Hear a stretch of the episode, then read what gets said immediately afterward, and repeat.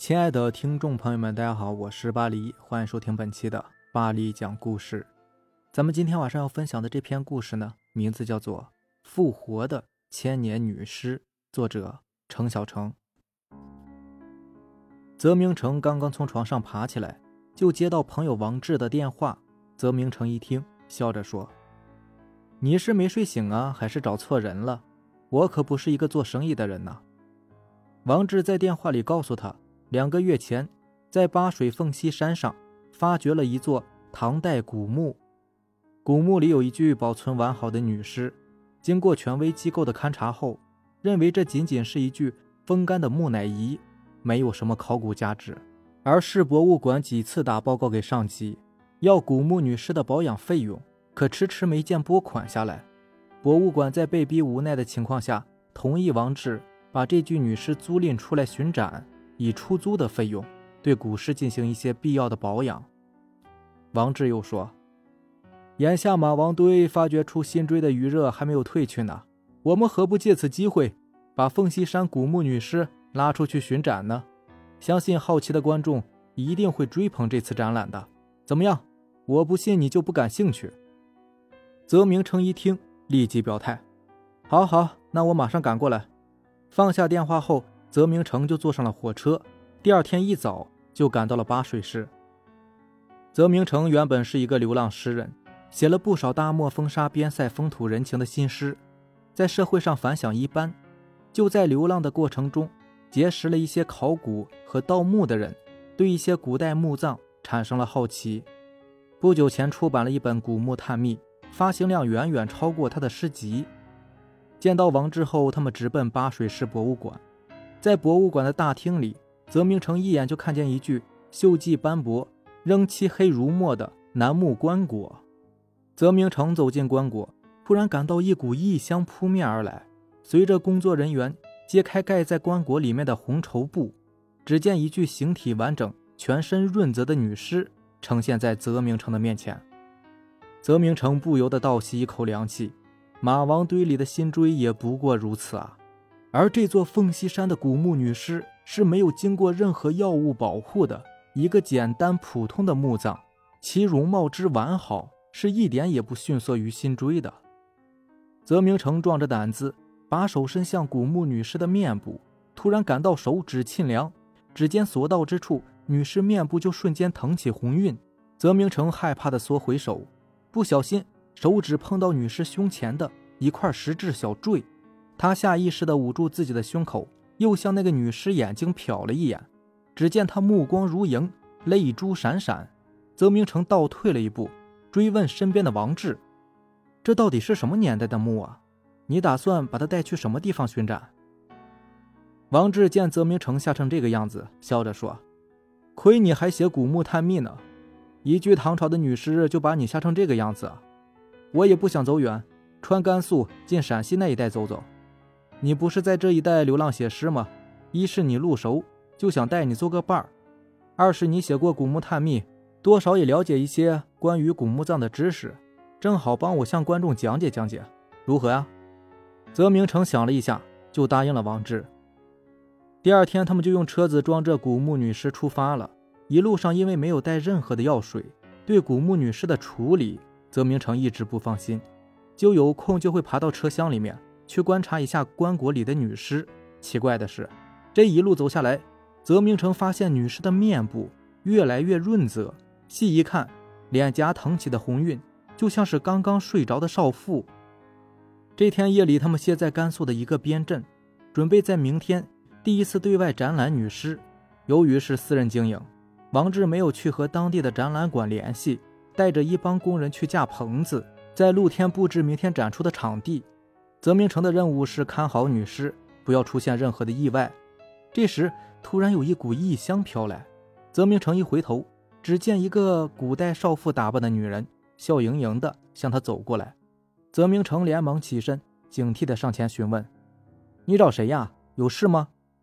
少妇莞尔一笑，走过来，小声的说：“我不找谁，我就是想搭乘你们的车，免费去一趟陕西。”泽明成想起自己做流浪诗人的时候，也是一路想搭乘过路的便车，于是他便嘿嘿一笑。原来也是一个流浪者呀。可是看你不像啊，怎么还这身打扮？你要去陕西干什么？”泽明成正说着，忽然看见女人胸前那块石质小坠，不由得吃了一惊。原来是你，你你到底是人是鬼啊？你是怎么活过来的？少妇望着泽明成，甜甜一笑：“你别害怕，我当然是鬼。只要你们把我带到陕西无定河畔，我是不会亏待你们的。明天展出我的尸体，我会一路让你们赚个盆盈钵满。当然，你们也不要太贪心。如果你们滞留不前，我就会在你们眼前立刻化为灰烬的。”正说着，王志突然过来叫泽明成。泽明成一惊，自己竟然是睡着了。那么刚才是做了一个梦吗？泽明成连忙跑到棺椁跟前，只见古墓女尸安然地躺在棺椁里，胸前那块石质小坠还挂在上面。王志奇怪地看着泽明成，一脸茫然地问：“咋了？不是做美梦了吧？”泽明成不敢把刚才的梦境说给王志听，头上冷汗直冒，笑着说。是做了个奇怪的梦。对了，展棚都搭建好了吗？哎，搭是搭好了，就是不知道明天展出效果如何呀。泽明成想着刚才的梦，随口说道：“应该很好吧。”果不其然，第二天展出竟然达到上万人次。让王志更没有想到的是，许多观众参观以后都说那个古墓女士不像是千年古尸，面色红润，对她凝望的时间越长，就会发现。她在向你甜甜的微笑。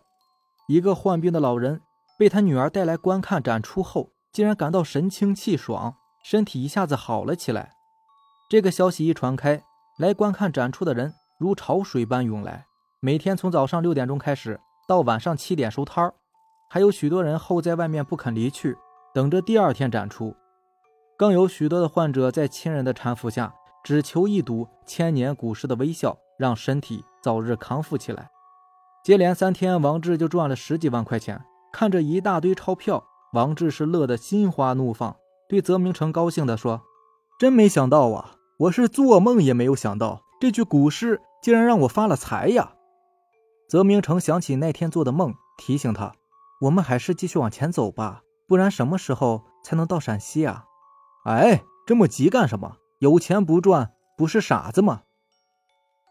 展出到七天的时候，王志突然在棺椁旁边尖叫起来。泽明成忙过来一看，只见女尸的面部出现部分剥落。泽明成大叫：“不好，这是要风化的前兆！赶快往陕西无定河方向进发！”王志这时也紧张起来，见泽明成这么说，不解地问：“为什么要去无定河呀？我们没有这个计划，请你相信我说的，不然你就等着女尸风化掉吧。”王志见泽明成这么说。便吩咐工人迅速装车，向着陕西的方向进发。说来也是奇怪，一到陕西，女尸的脸部立刻变得更加的面若桃花。王志笑着说：“哎呀，这个狗日的女人呢？看她这个样子，就像是要奔着陕西来的。”王志又开始联系展地。由于传说古墓女尸微笑可以治病，不管到了哪里都是人满为患。这天晚上刚刚展出完毕。大家喝酒回来，泽明成刚转身想要回房休息，突然一阵异香扑面而至。他意识到什么，一回头，那个少妇亭亭玉立的站在前面等着他。泽明成上前问道：“是你？你有事吗？”少妇笑吟吟的回答：“我是来感谢你的。”泽明成心里还是有些害怕的。“呃，没什么，你不是也让我们赚到很多钱吗？”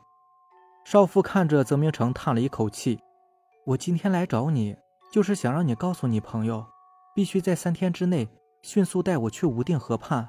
记住，三天，只有三天时间，不然一切都来不及了。”少妇说完，转眼就不见了。泽明成努力地摇了摇头，发现这一次竟然不是在做梦。他掉头就向着棺椁跑去。王志正奇怪地看着睡在棺椁里面的古墓女尸，见泽明成过来。疑惑地问：“哎，奇怪了，我刚才怎么听到这棺椁里面有动静啊？真的，就像是有一个人在翻身，还听到一个女人叹息了一声。”泽明成见王志这么说，也过来看了一眼，只见女尸平静的眼睛里流露出无限的焦急和期待。难道是有什么事情要发生吗？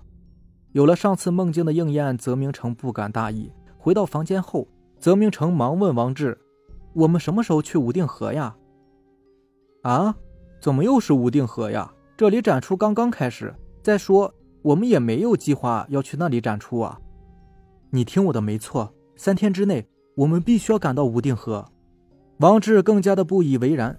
“我已经联系好了，就要在这里展出三天。”展出到第三天的时候，王志突然接到八水市博物馆的电报，要他们务必在两天之内把古墓女尸运回八水市，因为上级对古墓女尸的保养专款已经拨下来了，还有一些专家要对古墓女尸进一步的科学考古研究，如不立即返回，将视为盗窃文物罪，报告公安局。接到电报后，王志气急败坏，跳着脚把八水市博物馆臭骂一通，但还是决定。将古墓女尸立即运回八水市。得知这些消息以后，泽明成一下意识到了什么，怪不得那个少妇要他们三天之内前往无定河，原来他已经预知将要发生的这一切。泽明成刚坐下来，只听见有人在他身后叹息了一声，一回头，少妇此时已经是泪眼连连，望着泽明成问：“你怎么就不问问我，为什么要去无定河呢？”少妇名叫英莲。是八水市的一农家女，嫁给朱三为妻。婚后的第二年，也就是武德九年，突厥二十万铁骑趁着太宗刚登基，政局不稳，进犯中原，抵达关中渭水边，距长安城仅四十里，直逼长安。李靖大将军迅速率兵前往抵御外侵。英莲的丈夫朱三就是李靖将军手下的一个士兵，没想到此去竟是一去不返，直至英莲去世。仍然没有丈夫的任何消息。英莲死后思夫心切，一心想要去陇西，能与丈夫见上一面。千年的古尸，就因这份思念之情，使她千年不腐。就是等着有缘人能带着她去陇西与丈夫尸骨相见。没成想，千年等待，夫妻尸骨还是无缘相聚。英莲仰天一声长叹，转身离去，伤心的咏诵着。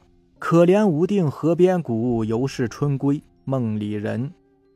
泽明成惊醒后，手中握着的正是唐代陈陶这首《陇西行》。此时他已经坐在返回巴水市的路上，不到一天时间，他们就回到了巴水市。可当他们揭开棺椁里盖在古墓女尸身上的红绸布时，古墓女尸早已化成粉末，只有她胸前那块石质小坠安静地躺在棺椁里，仿佛在诉说一个。不为人知的千年爱情神话，大家谁也没有想到会是这样一个结果。趁着王志在和博物馆交涉的时候，泽明成伸手从棺椁里拿起了那块石质小坠。当天晚上，泽明成悄悄来到发掘女尸的凤栖山墓地，解开自己胸前的纽扣，从脖子里也摘下了一块石质小坠。这块石质小坠是泽明成当流浪诗人的时候无意间在无定河畔捡到的。当他把两块石质小坠放在一起时，竟然是一阴一阳。泽明成这时才明白英莲为何托梦于他，原来他就是英莲所说的有缘人。自己不能够帮助英莲去和她丈夫尸骨相见，就让他们生前佩戴的石质小坠葬在一起吧，多少也了却一下英莲心头的愿望。第二天，泽明成就返回了家乡，回到了爱妻身边。从此以后。世界上少了一个流浪诗人，却多了一个与妻相濡以沫的好丈夫。好了，这就是咱们今天晚上要分享的故事了。如果喜欢咱们的节目呢，就点个订阅吧。那咱们明天见，拜拜，晚安。